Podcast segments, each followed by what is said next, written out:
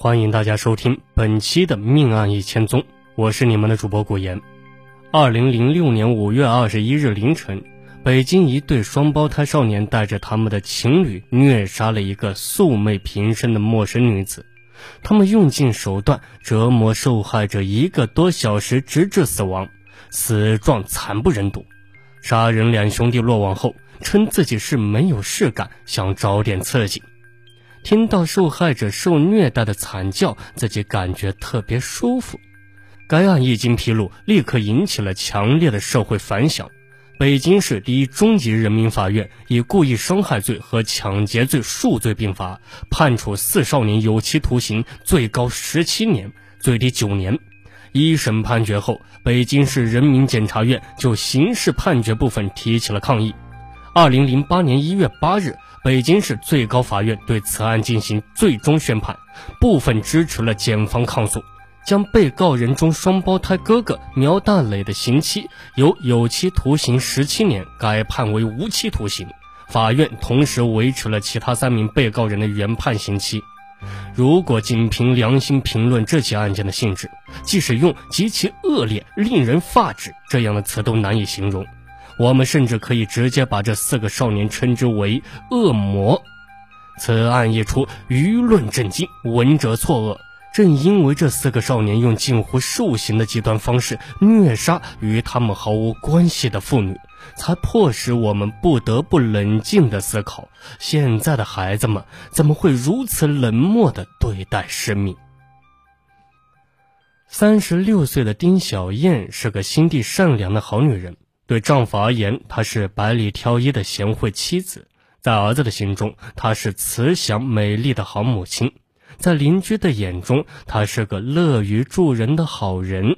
然而，正是这样一个风华正茂的江南女子，却无端遭到横祸而命丧北京街头。含恨远去的丁小燕绝不会宽恕这四个少年，但是也许她会更牵挂人间继续流泪的丈夫和孩子。对于丁小燕的亲人来说，虽然她已经离去一年多，但这个噩耗始终让家里每个人无法自拔，他们很难回到从前的生活中去了。丁小燕住在北京市宣武区琉璃厂附近的一条胡同的深处，她和丈夫梁梦生租住的小屋加起来还不到十平方米，房间虽然很小，但是一家三口却觉得温馨无比。如今这间小屋只剩下未亡人追忆已亡人。一九九二年出生在浙江省苍南县的丁小燕和梁梦生喜结良缘，一年后他们的儿子出生。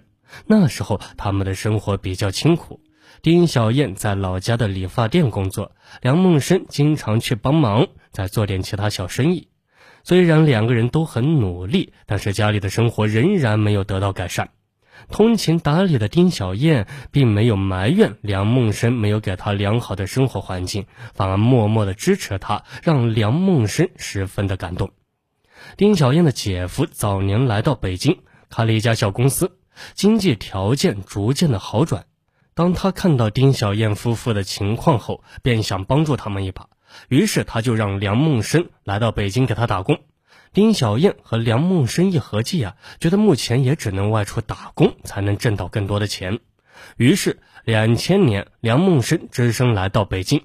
一年后呢，牵挂丈夫的丁小燕带着孩子跟随而来，孩子插班进了附近的小学。一家人在姐夫的帮助下，生活比起从前好了很多。在北京的日子里，梁梦生每天早出晚归，在外面跑业务；丁小燕则在姐夫的公司里工作。平日里还负责接送小孩上学。丁小燕是个贤惠的女子，江南女子的温柔贤淑在她身上一应俱全。每天，丁小燕给老公做完饭后，无论多晚都要等他回来一起吃。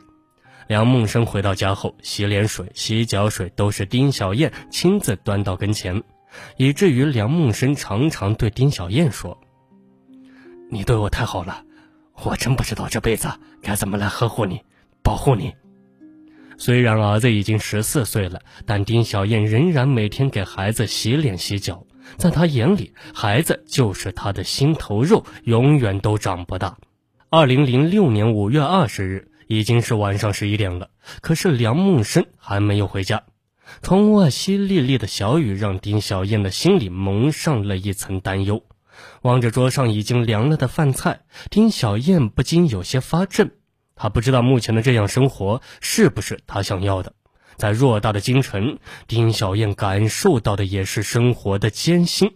相比而言，也许在江南小镇的日子更让她留恋。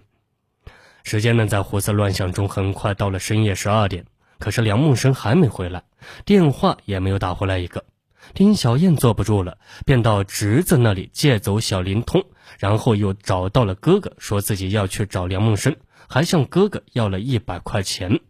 临出门的时候，丁小燕告诉哥哥说：“有事你就打小灵通。”此时的梁梦生正陪着一帮朋友在喝酒唱歌，他也不知道丁小燕因为没有他的消息而坐立不安。已经凌晨一点多了，丁小燕用小灵通给梁梦生打了一个电话。当得知梁梦生这么晚了还没回家，却在外面喝酒唱歌的时候，丁小燕的气不打一处来。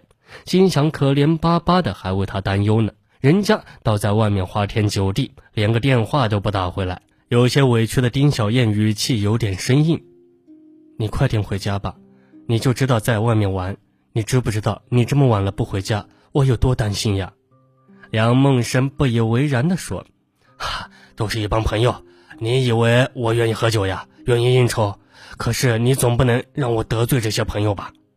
丁小燕气鼓鼓地说：“我不管，反正我现在就在路口工艺品店门口等你，你快点回来。”说完，丁小燕挂断了电话，撑开伞走进了雨里，瞬间消失在茫茫雨幕中。她这一走呀，便再也没有回来。深夜的北京街头，人烟稀少，稀落的小雨让这个城市如同蒙上了一层神秘莫测的面纱。昏暗的路灯下。四个少年的影子被惨淡的灯光拉拽的有些变形，隐约透着一股邪气。这四个打扮时尚的少年是一对双胞胎兄弟和他们的女朋友，他们在寂静的街道上相互调笑着、推搡着，打发着他们百无聊赖的青春。苗大磊和苗小石是一对双胞胎，出生于一九八九年，父母都是下岗职工。家庭生活比较困难，如今呢只能靠低保维持生活。可是这样一对双胞胎却不知道替父母分忧。初中毕业后，两人分别考上了两所技术职业高中，但看到自己的朋友都没上学，不到两年呢，这兄弟俩别的没学到，就学会了辍学了。父亲曾为哥俩找了工作，两人都不愿意去，就只想闲着待着。没事的时候，小哥俩便到网吧消磨时间。作为八零后，苗大磊和苗小石自然熟悉网络的妙处。不久呀，他们便在 QQ 里认识了十六岁的雷竹云和十九岁的燕丽娜。十六岁的雷竹云是石家庄人，很小的时候父母离婚了。不久后呢，父亲再婚，还生了一个男孩。但雷竹云和继母的关系一直不好，为此父亲把他送到寄宿学校。初三时，雷竹云辍学了，之后离家出走，来到了北京。而十九岁的严丽娜同苗家兄弟一样，也是土生土长的北京人，父母都没有工作，高中毕业后就当上了啃老族。这四个少年彼此趣味相投，并组成了两对小情侣。那么，这四个少年会对丁小燕做出什么事情呢？欢迎大家继续收听《命案一千宗》，警钟长鸣。我们下期节目再见。